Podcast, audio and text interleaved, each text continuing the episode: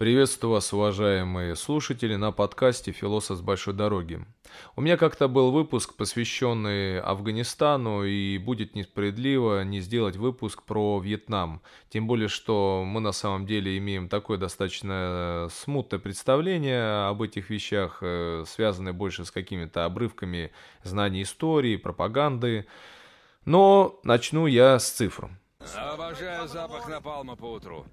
От 40 до 60 тысяч погибших американских солдат. Умерло от ран, болезни, а также числится пропавшими без вести 58 тысяч 220 американцев, и эта цифра все время растет. Из них около 50 тысяч потеряны в результате действий противника. Более 10 тысяч так называемые небоевые потери. Массовые убийства гражданских в деревушке Сангми. 300 неопознанных жертв после массовых убийств – вьетконговцами своих же соотечественников. Открыты применение химического и бактериологического оружия. Да, это цена Вьетнамской войны, но самое страшное здесь не потери на самой войне, а самое страшное это последствия в мирной жизни, которые очень долго, кстати, наверное, вплоть до 80-х отражались на американском обществе. В обиход вошло такое понятие, как вьетнамский синдром который не утихал в американской культуре очень долго. В Америке указывали на 20 тысяч самоубийств на 93 год среди ветеранов Вьетнама. Только сколько лет ведь прошло. В 1989 году известный советско-российский журналист Артем Боровик выпускает книгу «Как я был солдатом американской армии», в которой он также рассказывает о прохождении курса молодого бойца в Америке – и по словам журналиста, вьетнамский синдром долго еще преследовал э, военных. Ну, собственно говоря, как у нас афганский, потом чеченский, а потом, я чувствую, будет еще очередной синдром. Война во Вьетнаме. Война, о которой многим известно и ничего не известно. На самом деле конфликт во Вьетнаме это был лишь малой частью двух больших конфликтов и связанной не с постколониальной, вообще колониальной политикой. Во всем нужно видеть такие длительные процессы. Нельзя вот измерять, знаете, одним только. Американцы вторглись во Вьетнам, вот так вот произошло. Нет, предпосылки там были совершенно разные, и они еще до американцев все это началось. И связано это было с конфликтом в Индокитайском регионе, куда входила как непосредственно сама Вьетнамская война, гражданская война в Лаосе, гражданская война в Камбодже. Вообще многие эксперты говорят, что американцев и правительства Южного Вьетнама, которые они поддерживали, не было шансов победить. Вообще американцы не поддерживают слабых игроков. Это нужно понимать. Они э, свои ставки делают на те, кто реально что-то может показать. Но это достаточно правильно. Политика на самом деле. В принципе, от этого отчасти из-за этого они и слили южно-вьетнамского лидера, который сам был, сам не мог эм, заявить о себе как о сильном лидере. Вообще, была ли обречена эта ситуация Америка, Южный Вьетнам? И давайте разберемся, почему. Юго-восточный регион Азии находился под властью колониальной политики, ну как, в принципе, большая часть третьего мира в свое время – там были крупнейшие европейские страны, был поделен Китай, весь азиатский регион был поделен европейскими крупными державами. Э, здесь не стал исключением и Вьетнам, который находился под властью Франции. Но уже после Первой мировой войны начинается рост национального движения, в том числе и в этом регионе партизанские движения, движения за освобождение от французского владычества – уже в первые годы Второй мировой войны во Вьетнаме зарождается Лига за независимость, в которой большую роль играет никто иной, как легендарный Хо Ши Мин. Позднее он станет настоящей иконой сопротивления. Это, знаете, такой, наверное, Фидель Кастро и Че Гевара азиатского региона в одном флаконе. А для тех, кто бежал от коммунистов, вьетнамцев, Хо Ши Мин стал олицетворением жестокости, диктатуры, так что тоже все очень неоднозначно для самих вьетнамцев. Так как сопротивление колонистам большую роль играли коммунистические идеи, со времен коммунисты вообще и Хо Ши Мин в частности начнут играть большую роль в этом конфликте с американцами, отчасти это и стало таким поворотным пунктом. Во время Второй мировой войны Франция уступает Японии право на стратегические ресурсы своих колоний, но с одним условием, что она, Франция, сохраняет за собой хозяйский статус в колониях. Однако буквально за год до своей капитуляции Япония устанавливает полный контроль над бывшими владениями.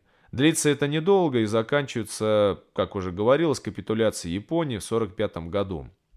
Здесь наступает короткий промежуток без власти. Официально на Вьетнам как бы претендует Франция, как э, это бывшая ее колония. Однако уже вьетнамские подпольные круги используют такое вот затишье и провозглашают независимый Вьетнам. Появляется Демократическая Республика Вьетнам.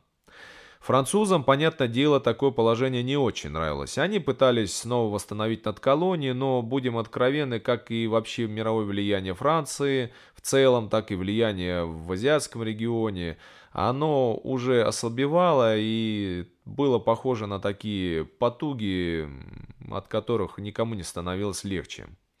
Туда направляется экспедиционный корпус, э, но справиться с освободительным движением Франция уже не смогла. В то время партизанское освободительное движение пугает э, не так сильно, как рост коммунистической идеологии в азиатском регионе в принципе. Близость дальневосточных э, регионов Советского Союза, нарастающая мощь Китая в Азии, победа коммунистического режима Северной Кореи – все это заставляет как-то так задуматься Соединенные Штаты Америки. Э, не помогает восстановить влияние Франции и, и уменьшить влияние коммунистической идеологии, и англо-американская финансовая помощь, и военная помощь Франции. В общем, Франция здесь оказалась совершенно бессильна. Англичане тоже начали поставлять оружие, деньги в 1945 году. Примерно общая стоимость такой вот помощи выражалась э, в 17,5 миллионов фунтов стерлингов и 12 тысячах единицах стрелкового оружия. И здесь, наверное, многие англичане тоже задались вопросов, на какой черт Англия тратит такие деньги в помощи абсолютно уже слившейся Франции. Ну, как бы, знаете, вот старая колониальная политика и вообще попытка удержать как-то свое влияние, она, наверное, вот о чем-то говорит. Не скупились американцы, потратили 700 миллионов долларов на помощь Франции. Но этим грешил и Советский Союз, который утратил баснословные деньги на поддержку коммунистических режимов, либо лояльных режимов, либо компартии. Это бесконечное просто выбрасывание денег э, бюджетных, э, которое по факту ни к чему не привело. Стоит к этому также прибавить, что в самой Франции война во Вьетнаме была крайне непопулярна. Еще один момент, и еще один звоночек, по которому пора бы было прекращать все это шоу – это сильно напоминало такую позднюю ситуацию в Штатах с Вьетнамской войной, которая тоже не носила там популярности. Франция увязла в этой войне, которую полностью спонсировали Соединенные Штаты и англичане. К середине 50-х становится ясно, что колониальная политика европейцев терпит крах. Отчасти попытки восстановить прежнюю Картину мира европейцами и американцами приводит к тому, что в ряде бывших колоний возрастает симпатия к СССР и вообще коммунистическим идеологиям.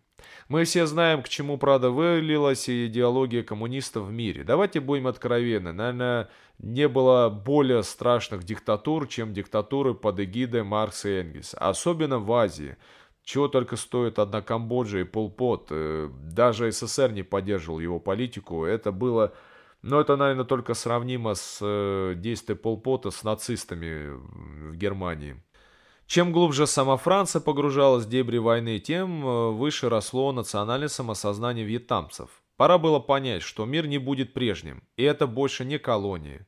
Это достаточно сформировавшаяся культура, кстати – может быть, это будет звучать крамольно, но, э, конечно, понятно, колониальная политика была суровая. Ну, она везде была такая. И завоевание земель, там, например, Российской империи также не было очень, так, знаете, э, лучезарным, как и распространение какой-то своей политики в Советском Союзе, да. Но надо понимать, что э, культура европейцев все-таки помогла создать самосознание тех же вьетнамцев. Очень много из той же кухни вьетнамской, что мы видим, это на самом деле вариации на национальные темы под влиянием французской кухни. Истинную азиатскую кухню вы бы, наверное, просто не смогли бы есть. И что здесь важно? 1954 год. Точку ставит решение Женеве, которое разделяет Вьетнам на два государства. Та самая знаменитая 17-я параллель, по которой Вьетнам разделили на северный и южный. Южный становится как бы прокапиталистическим, северный прокоммунистическим. Но еще до соглашения в Женеве Франция идет на уступки вьетнамским повстанцам, оставляя контроль над Северным Вьетнамом за коммунистами. Несмотря на разногласия, было принято решение объединить две страны после законных выборов. Естественно, коммунисты казались наиболее привлекательными на фоне – Сейчас уже сложно сказать, э, выиграл Вьетнам тем, что стал красным или проиграл. Если судить по двум Кореям, то режим, поддерживаемый Штатами, сделал из Южной Кореи настоящего мирового лидера. В Вьетнаме, правда, немножко другая ситуация. Вьетнам, он, наверное, больше как Китай. Он только внешне красный, а частная собственность и рыночные отношения делают все-таки из этих стран таких вот действительно преуспевающих стран в азиатском регионе.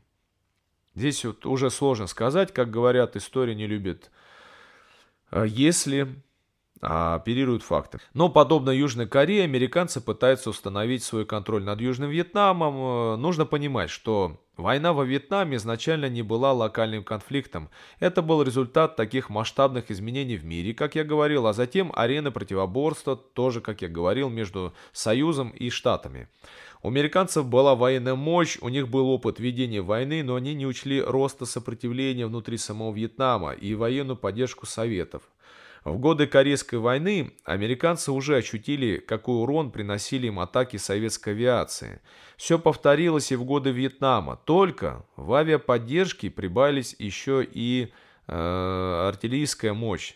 Совокупность с поставкой современного зенитного вооружения – но знаете, это как в Афганистане произошло. Авиация сыграла бы свою ключевую роль, если бы не поставки э, гранатометов и зениток со стороны Америки. То же самое делали и союзы во Вьетнаме.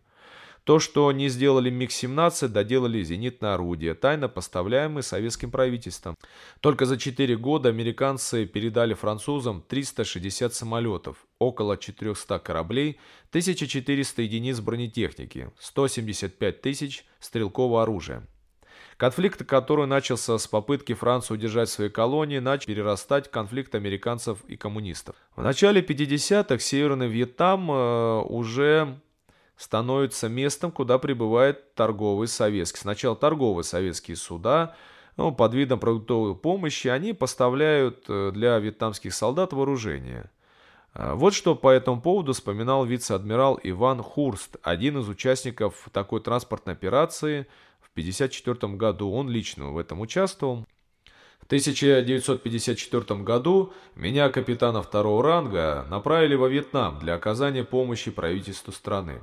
У Демократической Республики Вьетнам не было своего торгового флота, и мы фрахтовали грузовые суда, чтобы перевозить вьетнамцев, желавших сменить место жительства, с юга на север и наоборот.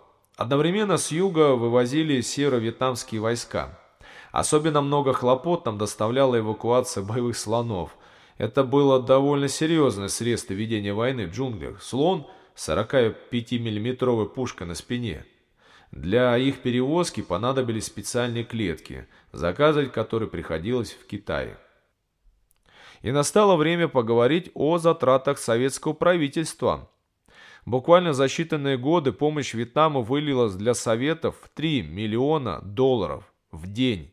В свою очередь аппетиты у вьетнамского правительства очень росли, как вспоминает участник той операции. Отношение вьетнамца к помощи русских было очень потребительским – Вьетнамцы разгружали грузы с продовольствием, но не трогали многие сутки суда со станками. При этом наглость вьетнамцев и вьетнамских военачальников непрерывно росла. В 1968 году они потребовали у председателя правительства Косыгина доставить запланированные на год суда в течение полугода. Да, потребности вьетнамцев быстро росли, как и их наглость. Они понимали, что американцы не бомбят советские суда, и поэтому начали использовать их в качестве нефтескладов, разгружая их по мере необходимости. Русские моряки изнывали от жары и тропических паразитов, но вьетнамских товарищей это слабо интересовало. Ну, их вообще это не интересовало. Александр Нехорошев, бывший советник посольства СССР в Демократической Республике Вьетнам, вспоминал о тех временах. Вьетнамцы упирали на то, что они находятся на передней линии борьбы с империализмом, проливает кровь, и главная страна социализма могла бы оказать гораздо большую военную мощь и экономическую помощь. Никакие доводы на них не действовали. Игнорировались и все наши просьбы. Мы, например, множество раз просили вьетнамских товарищей передать нам их лекарства от тропических болезней, но так ничего не получали. Когда мы попросили дать нам для охраны посольства одну из 40 немецких овчарок, присланных им из ГДР, вьетнамцы согласились, скрипя сердцем. Ведь собачатина во Вьетнаме деликатес. Всех остальных, присланных для погранвойск овчарок, вьетнамские товарищи съели. Вьетнамцы вообще открыто демонстрировали свою нелюбовь к русским, симпатизировали при этом больше китайцам. Когда вот мы говорим о Вьетнаме, то часто вспоминаем о жестокости американских солдат, и это вполне справедливо, но при этом забываем о жестокости самих же вьетнамцев по отношению к своим же соотечественникам. Брюс Лодер, сотрудник ЦРУ, работавший в Южном Вьетнаме, вспоминал. VC, сторонники Северного Вьетнама, применяли замечательную стратегию страшения. То есть, если ты человек убеждения и считаешь террор законным политическим оружием, стратегия была замечательная. Они подрывали кредит доверия правительства и парализовали население путем избирательных ликвидаций, избирательных зверских акций. Кишки наружу выпустят, жену с детьми у тебя на глазах изнасилуют, ребенка убьют. Видели мы такое? Буквально вытаскивали у человека внутренности из живота, потом живот распарывали. Хуже всего при этом было то, что человек умирал не сразу. Женщины. Там вообще предела не было. Военные преступления совершали не только американские солдаты, но и вьетнамские повстанцы. В отношении своих же вьетнамцев, как они сами. И вот немного цифр. В декабре 1967 года в деревне Дакшон вьетконгасы убили 250 мирных жителей, то есть таких же вьетнамцев, как и они. В следующем году вьетконговцы убили 88 и ранили 100 мирных жителей в деревне Шонча, которую потом почти полностью сожгли. В 1970 году убили 100 мирных жителей в деревне Тханьми, уничтожив при этом 300 домов. И, наконец, настоящая резня в деревне Хюэ, где вьетнамские солдаты и повстанцы провели массовые казни местных жителей – по разным оценкам, казнено было от нескольких сотен до нескольких тысяч человек. При этом это были и женщины, и старики, и дети. Также известно, что вьетнамцам э, было редко присуще такое качество, как брать пленных. Они предпочитали добивать раненых. А если уже пленных брали, то подвергали их чудовищным пыткам. Э, я говорю сейчас не о американских солдатах. Вот свидетельство одного из пленных, Уильям Лоренс, летчик ВВС США. В те дни этим обычно занимались преимущественно одни и те же люди. Я думаю, что они, вьетнамцы, поняли, что при отсутствии более-менее квалифицированного специалиста по пыткам довести человека до смерти можно запросто. У нас каждый охранник в лагере получал прозвище, потому что умел с помощью металлических прутьев и пут забивать или загибать человека, какие угодно позы, чтобы вызвать боль, но он был очень искусен в этом деле. Он знал пределы, до которых можно было выгибать руки и ноги, не ломая их при этом. Во всем этом было что-то нереальное. Он приходил, не выражая никаких эмоций. Пытки были его работой, он был профессиональный специалист по пыткам. И я думаю, они поняли, может быть, из предыдущих случаев, когда чрезмерно горячие специалисты по пыткам просто загубили несколько пленных, что было не нужно довести до этого человека. Но в большей степени военным преступлением запомнились именно американцы. Настоящий резонанс вызвало убийство мирных жителей американскими солдатами в деревенской общине Милай. В общей сложности было убито 504 мирных жителя, живших в составе общин Милай и Микхе. Из них 210 это дети, 50 из которых не исполнилось и трех лет. Многие из убитых были подвергнуты пыткам, а женщины – групповым изнасилованиям. Преступление вызвало волну возмущения в мире, но только один военнослужащий был признан виновным, да и то в качестве наказания провел три с половиной года под домашним арестом. Но далеко не все солдаты принимали участие в этой резне. Кто-то оставался стоять в стороне, а один даже пристрелил себе ногу, чтобы его забрали в санитарный вертолет.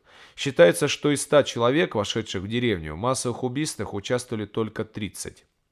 Боню остановил пилот, наблюдательный вертолета 123-го авиационного батальона Хью Томпсон. Его задача входила наблюдение с воздуха. Увидев, что происходит, Томпсон принимает решение посадить свой вертолет между вьетнамскими крестьянами, которые прятались в самодельном убежище, и солдатами, которые к ним направлялись. Томпсон приказал бортстрелку открыть огонь по своим же пехотинцам, если те попытаются крестьян убить.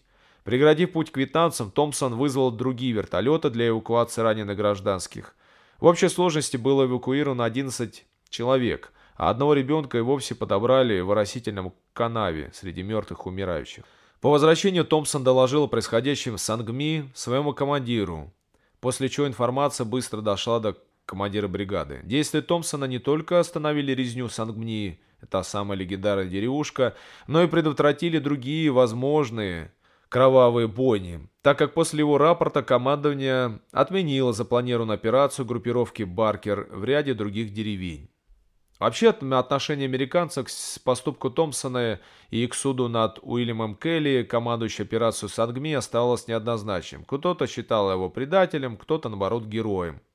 Надо отдать должное здесь американцам, они это не скрыли и просто начали действительно судебное расследование над этой ситуацией. Да, понесли не все наказания, да, я понимаю, что это была неоднозначная ситуация, но тем не менее... Точное число жертв после массовых убийств Сангми неизвестно. Называют числа от 200 до 550 мирных жителей, среди них старики, женщины, маленькие дети. Какой здесь итог? Конечно, это не полная история войны во Вьетнаме, ее можно продолжать и продолжать. Какой здесь итог? Во-первых, когда мы говорим о каких-то, даже пусть знаменитых исторических событиях э, всегда нужно помнить о предпосылках и вообще всяких закономерностях и каких-то взаимосвязях с другими политическими ситуациями. Я вам только что сказал, что Вьетнам это не какая-то такая акция разовая, да, что вот Вьетнам становился красным, прилетели американцы и тут началось противоборство с СССР. Это целый осколок большой колониальной политики, а потом такая вот, э, скажем так, разыгранная карта в большой холодной войне – Нужно понимать, что жестокость э, солдат на войне, она, к сожалению, к сожалению, обоюдная. И мы видим здесь жестокость американских солдат. Да, с этим совершенно не нужно спорить. Э, только идиот с этим может спорить. Но и жестокость вьетнамцев по отношению к своим же. Жестокость к американским солдатам, она ничем не оправдана. Но она хотя бы э, звучит жутко, но она хотя бы понятна. Это жестокость людей к чужим людям, да. А вот жестокость вьетнамцев к своим же вьетнамцам, это никак непонятно. Это ужасно на самом деле. И третий вывод, он звучит, знаете, так пафосно. Все ха-ха-ха-ха, пацифизм, война это плохо. Все говорят, да, война это плохо. Но никто не понимает, что война это плохо. Насколько это плохо. Не бывает героических войн, и не бывает победителя и побежденной стороны. Да все проигрывают. Война вообще всегда проигрыш, и мы все видим, насколько тяжело даются потом вообще возвращение к мирной жизни у обычных людей. Политикам-то наплевать. Потом, да, может ударить по репутации политика, но у него там другая проблема. А вот что будет делать тот самый человек, который однажды осознает, что он устраивал, участвовал в этой резне в деревушке Сангмиле и в любой другой деревушке, и не только американец. Поэтому не поддерживайте никакие войны, будьте благоразумными, все-таки мы люди 21 века, как бы это пафосно не звучало. На этом я с вами прощаюсь, подписывайтесь на мои каналы и пишите в комментариях, что вы думаете о Вьетнамской войне и вообще о войнах в целом. Пока!